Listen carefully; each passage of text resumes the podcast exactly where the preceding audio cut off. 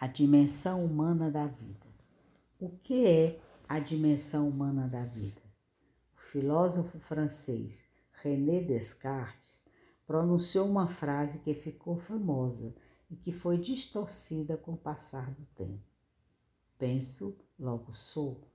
Cogito ergo sum, do verbo latino esse, que significa prioritariamente ser e não existir. Ou seja, aquilo que é comanda o pensamento. Assim colocava o ser acima do pensamento. Ele era considerado um filósofo idealista. A ideia, mundo do ser, ilumina o pensamento, dando origem à razão.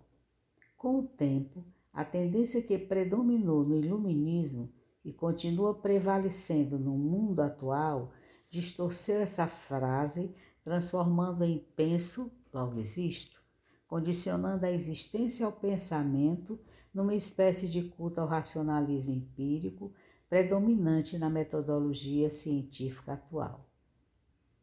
Mas como esta corrente do pensamento não pôde ignorar a existência também dos sentimentos, da energia vital, disposição para agir, para adquirir propriedades, riquezas, etc., e das necessidades biológicas, instintos de sobrevivência e procriação, a pergunta: quem sou? ganhou um grau alto de complexidade devido às suas várias alternativas de resposta. Sou aquele que pensa ou, me, ou a minha identidade é o próprio pensamento? Ai, meu não digas onde acaba o dia, onde começa a noite, não fales palavras vãs, as palavras do mundo. Não digas onde começa a terra, onde termina o céu. Não digas até onde és tu.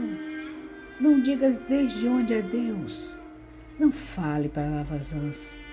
Desfaze-te da vaidade triste de falar. Pensa, completamente silencioso, até a glória de ficar silencioso, sem pensar. Cecília Meirelles.